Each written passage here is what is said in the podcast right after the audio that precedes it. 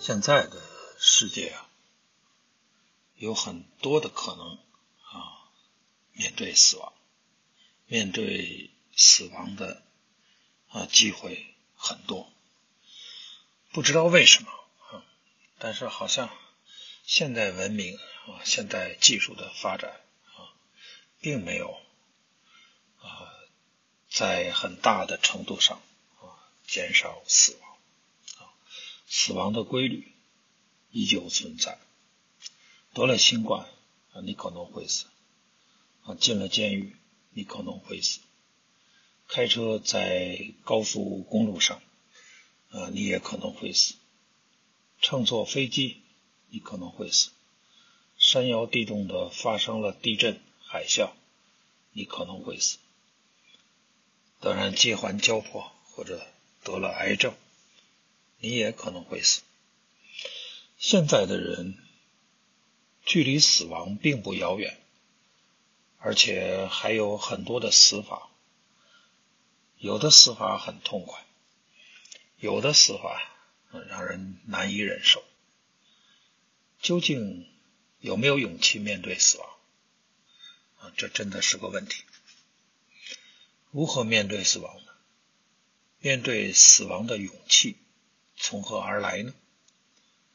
我们的答案是源自于人生的一体两面。其实人是不用怕死的，因为人生而一体两面。我再重复一遍：人生而一体两面。生命是有物理限制的，或者说是有生理限制的。到了一定的程度，因为非常客观的原因，生命就会结束，人的本体啊就会消失。但这没有什么可怕的。如果你是按照一体两面来生活的，那么你的影响将会继续存在，甚至人的影响还会脱离本体而继续发展。甚至比你活着的时候发展的还好，所以与你的本体离开啊没有关系。嗯，可以想象一下，这实际是一种虚拟情境。你的肉体已经离开了，本体离开了，但你的形象和精神依旧在人工智能的虚拟情境中存在，继续活着，甚至。永远活着。现在人工智能的进步很大，这样虚拟环境的设计和构建就更容易成功了。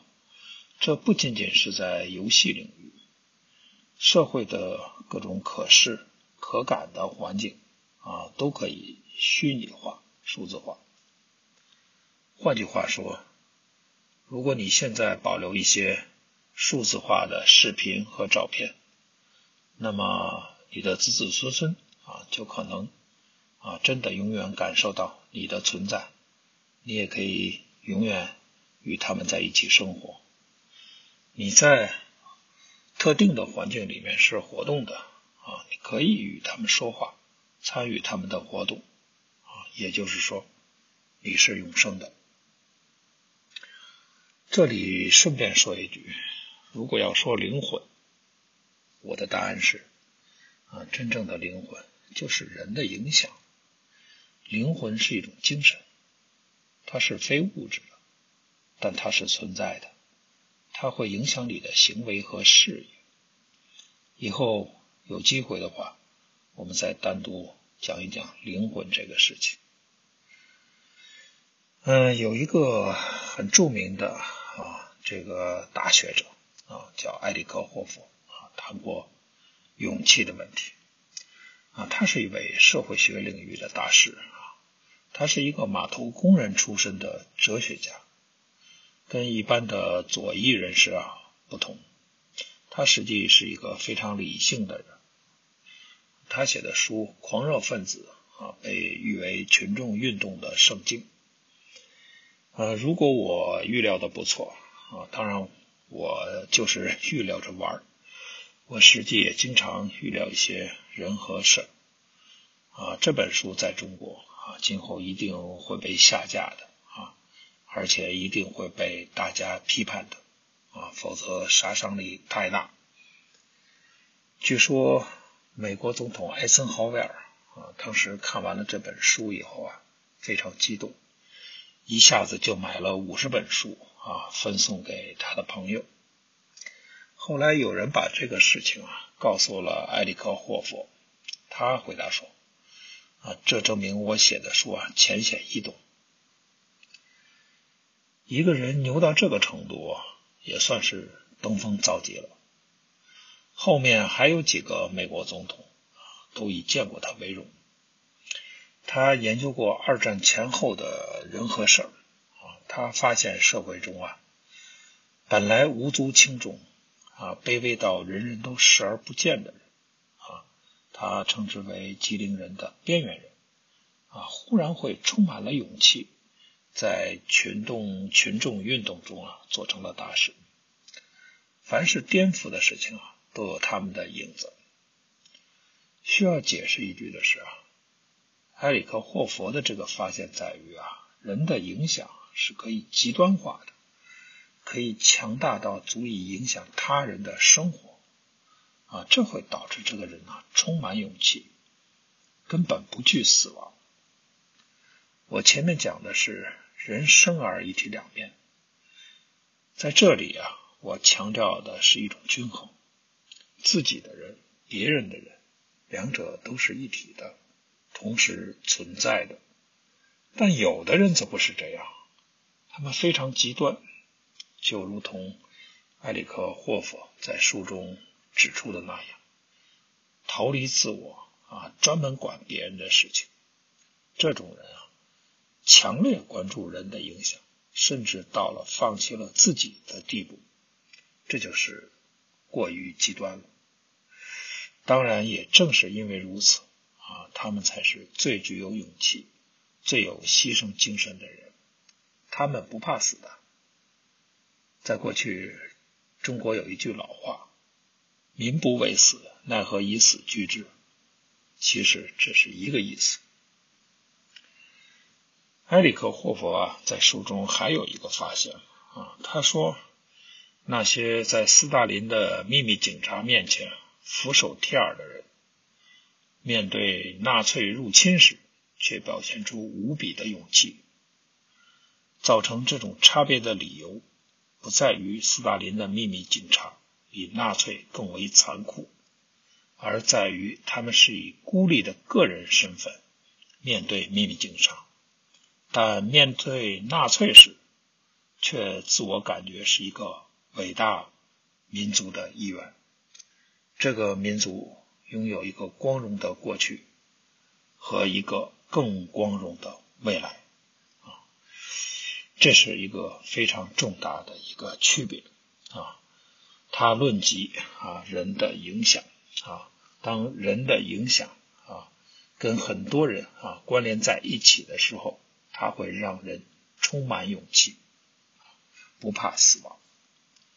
其实犹太人在中东啊。也是一样的情况。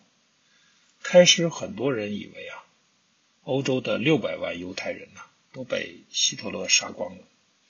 那么后来，在啊犹太人的解决方案当中啊，把区区六十万犹太人放在中东地区啊，就不会有大事。当时很多人是这样想的，结果没想到这些犹太人凑在一起啊，无所顾忌，顽强而倔强。足智多谋啊，导致了今天中东的局面啊。所以犹太人这个群体，还有前面埃里克霍夫啊所讲述的道理啊，意思都是一样的。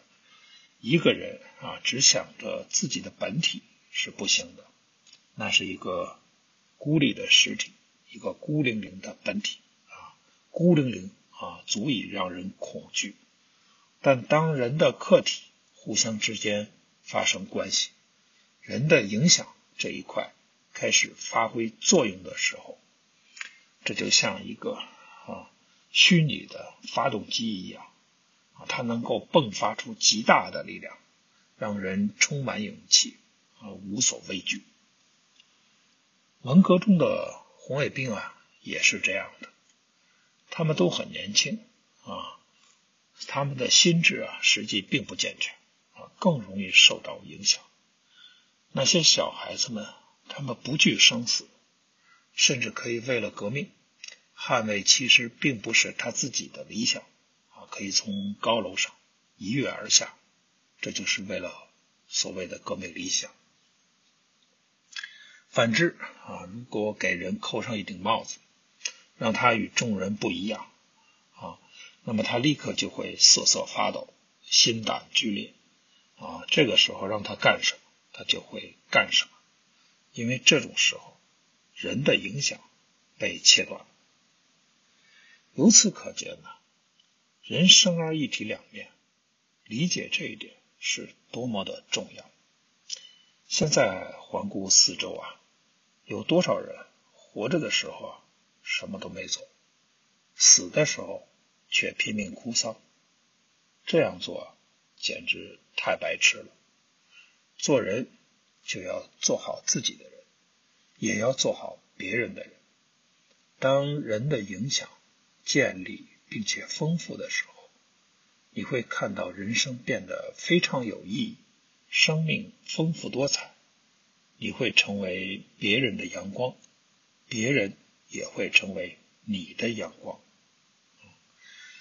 电影啊，《寻梦环游记》啊，这部电影中说呀，人有三次死亡啊，第一次啊是心跳停止，代表生物学意义上的死亡；第二次啊是出席葬礼啊，宣告你在社会上不复存在了。第三次死亡啊，则是世界上最后一个记得你的人把你给忘记了。这个电影啊，是在用艺术形式和艺术语言告诉大家：人生而一体两面，死亡不代表一个人的离开，人的影响可以是一种永久存在，而最可怕的事情啊，就是人的影响的消失。中国人呢，形容生命啊是很特别的啊，在历史上啊，中国人呢都会用流星来形容啊，比如说《三国演义》当中的故事啊，就会写到诸葛亮逝世了，一颗流星其大如斗从天空划过啊，这个表现形式是非常浪漫的啊，实际上也是。有现实主义意义的啊，我倒是喜欢用一条大河呃来形容生命。生命本像一条长河啊，初时窄小，受两岸的峡迫，水流湍急而澎湃，积岩石破瀑布，急不可耐涌向前。渐渐的，河流长大，两岸退却，河面宽阔而舒展。水流平缓而从容，在那尽头是无疆的大海，融入其中，无怨无悔，舍去自我，无迹无痕。啊，这也是一段非常浪漫的描述啊，展示了生命的轨迹。人啊，在老之将至时，如果能这样看待生命啊，将不会苦于死的畏惧。你心系之时啊，后继有人呐。你若力不从心，休息一下，何乐而不为？人不免一死啊！我愿死于工作中，晓得期间，凡我能完成的，我都尽了力；凡我不能的，后人还会继续。啊，这也是一位啊文化人写下来的文字。我觉得这些文字啊。都讲述了同样一个道理啊，人的影响是无止境的、无穷尽的，可能会传递下去啊。对于一个普通人来说，你的人生啊，可能完全不是一个奇迹。不过普通人同样也是其他人的啊阳光雨露，有时可能就是一两句啊被人铭记在心的话，就能改变别人的一生。我借用一个人的话来说啊，这就像医生啊，不能改变生老病死，只能让人活得好过一点；园丁不能改变春夏秋冬啊，只能让花开的好看一点。这些是一样的，意思是一样的。如果大家都能在人的影响方面做得更好一点，啊，真的可以永远活着，永远活在你的家人的心里面，永远活在一些人的心里，甚至活在很多人的心里面，影响到他人的行为和事业，甚至支配他人的行为和事业，这是一件。很牛的事情，很赞的事情，即使他与死亡同时发生。看到了这一切啊，想到了这一切，死亡还有什么可怕的？人是可以不怕死的，关键是要明白，要意识到自己在死亡之前做过什么。所谓的道德勇气啊，就是这么来的。当一个濒临死亡的人说。这辈子值了，不是说该享的福都享受过了啊，所以可以说拜拜了。这仅仅是人的一个方面啊，关系到人的本体。有时这同样也会显得很白痴。这辈子值了，值了应该同时指的是自己，也指的是别人，指的是你对别人的贡献和奉献。否则，你连说这句话的机会都没有，根本没有人会在乎你的离开，你没有影响，因为你只在乎自己。所以，人的影响非常非常的重要。所以，一定要记住一句话：人生而一体两面，平凡也是一种伟大。只要你认真，而不是随意的对待生活。